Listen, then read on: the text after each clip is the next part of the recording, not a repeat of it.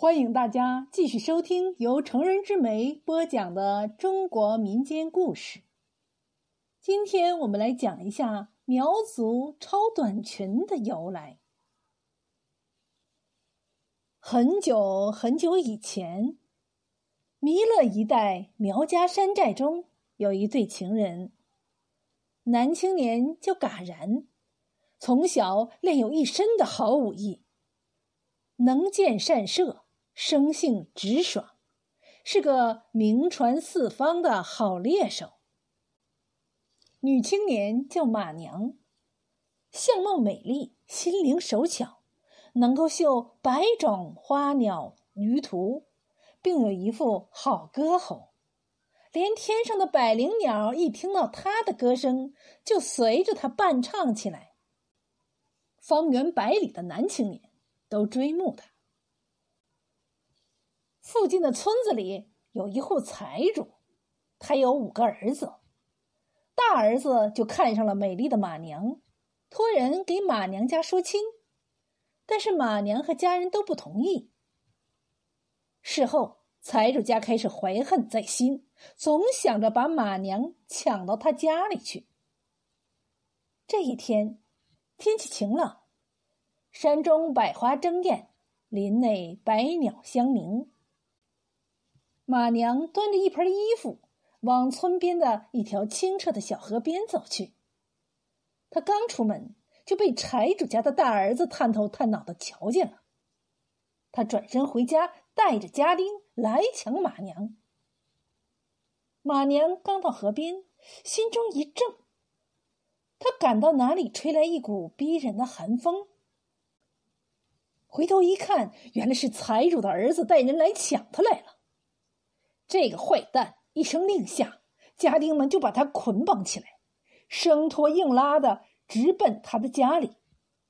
一路上，马娘不停的挣扎着，呼唤道：“亲爱的嘎然，快来救我呀！”他的呼喊声在山谷中回荡。嘎然在山林中打猎。听到他那悲愤的呼救声，就循声而去。当他看见马娘被捆绑拉着的时候，气急交加，一咬牙，直弓在手，瞄准财主儿子就是一箭。财主儿子倒地而死，家丁吓跑了，马娘得救了。可是后来，财主的儿子阴魂不散，变成了一只大老虎。待机寻衅。过了不久，嘎然和马娘的婚期临近了，但是婚前男方要到西边吹笙，到定亲的日子才能结婚，来回要一连三天。临别时，马娘对他说：“你在回来的路上不要叨念我的名字，不然让别人知道我孤身一人在家，这样会出意外的。”嘎然说：“好的，马娘，我一定记住你的话。”又对他说：“等我期满笙歌返回时，听到我的笙歌，你来看我时，我放三个红桃在路上。你若真心爱我，就把它吃了，这就表明我们永远在一起。”马娘答道：“好，我记住了。”不料，当他没走多远，在山间那条小路上。因为克制不住自己对马娘的思念之情，他就失声唱道：“亲爱的马娘啊，我现在离开了你，什么时候周期满了？什么时候笙歌能返回？什么时候吃下我的三红桃？什么时候我俩能团圆？”这歌声恰巧被道旁的一只老虎听见了，这只老虎就是死去的。财主儿子变的，他将感人的话记住了，趁机装扮成他的模样，吹着笙歌，在离村不远的小道上来回的走着。马娘听到笙歌，心中觉得奇怪，他怎么就回来了呢？细细一听，声调有点像，他心中怀疑起来，悄悄的出门观看。见吹笙人与嘎然相貌相似，路上还放着三个大红桃，但是吹笙人不作声，他以为是情人在逗他玩呢，就快步走过去，把那三个大红桃子吃了。这回可糟了，三个桃子进肚，转眼间他的相貌就变了。原来这是恶虎掷下的三个变心桃。这时候，恶虎露出凶相，对马娘说：“哼哼哼哼哼，这回你跑不了了，再也不能和你相爱的嘎然团圆了。”老虎逼着他同他远走，但是恶虎的变心桃能够改变马娘的模样，却变不了他的心。他默默的想出了把消息传给嘎然的办法，对恶虎说。你等我回家一转再来。”老虎怒吼道，“快去快回！”他回到家里，把自己绣好的一根芦笙花背带放在家中自己住的屋内，然后含泪离开了自己的家。嘎然周期满了，兴高采烈的吹笙返回，可是，一到村边，他吹呀跳啊，怎么也不见马娘来看他。他跑到他家。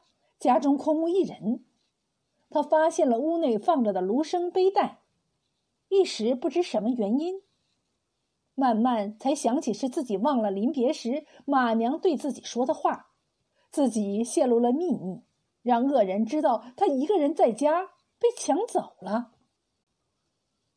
他后悔莫及，他低下头伤心的哭了起来，从早哭到晚。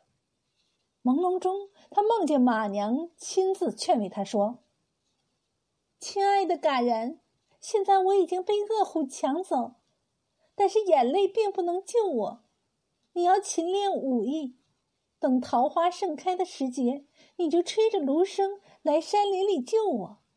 只有杀死老虎，我们才能团圆。”说完，渐渐离开了他。等他醒来，细细回想梦中之事。觉得有理，于是含泪离开了马娘的家。嘎然悲伤的回到了自己的家中，对父母提出了要去杀虎救妻的请求。父母同意了。父亲把祖传下来的宝刀交给儿子，嘎然把宝刀磨了七天七夜，磨得十分锋利。从此，他天天苦练武艺。几年之后，他的武艺高强。告别父母，进山杀虎。临行时，父亲杀了一头大水牛，做成肉炒面，让儿子在途中食用。嘎然走呀，找呀，走了九百九十九里路，翻了九十九座山，还是不见马娘的影子。有一天，他实在精疲力尽了，走着走着。倒在山坡上睡着了。再说马娘，她也时时的想念着亲人，她心里默默的念道：“亲爱的嘎然呐，我在想你，等你。你什么时候找到我呀？什么时候我俩能团圆？亲爱的嘎然呐，为了我俩的幸福和欢乐，我白天黑夜。”都在想你，等你。你快快来呀，快来杀死这只恶虎吧！他的歌声在山谷回荡，嘎然听到了他的回音，浑身来了力气，他加快了步伐向前追赶。他走呀走呀，一天，他走进了一片密林，这里野树参天，奇峰林立，寒气逼人。他登上了一座奇峰怪石顶上，就听到有隐隐约约的悲歌声。他向山下循声俯视，远远的看见了马娘。在深山峡谷中，他坐着用芭蕉叶做布，牛角做针，像从前在家一样绣衣裙。嘎然知道，马娘的心还像过去一样纯洁。恨不得一下子扑向马娘。为防万一，他吹了一下口哨，马娘抬头一看，见到了嘎然，就一跃而上，扑进了他的怀里。嘎然紧拉着马娘的手，催促着说：“我们快走吧，快逃出这吃人的地方。”马娘说：“不，现在还不能走，若不杀死他，走也走不脱。”嘎然转身要找老虎拼命，马娘劝道：“别忙，现在不是时候。老虎出山快回来了，要等他睡着了，你下来将虎杀死，才能把我救出，我俩才能团圆。”不多时，老虎回来了，见马娘神态不一般，疑心的在山谷中转来转去，一会儿装睡躺下了。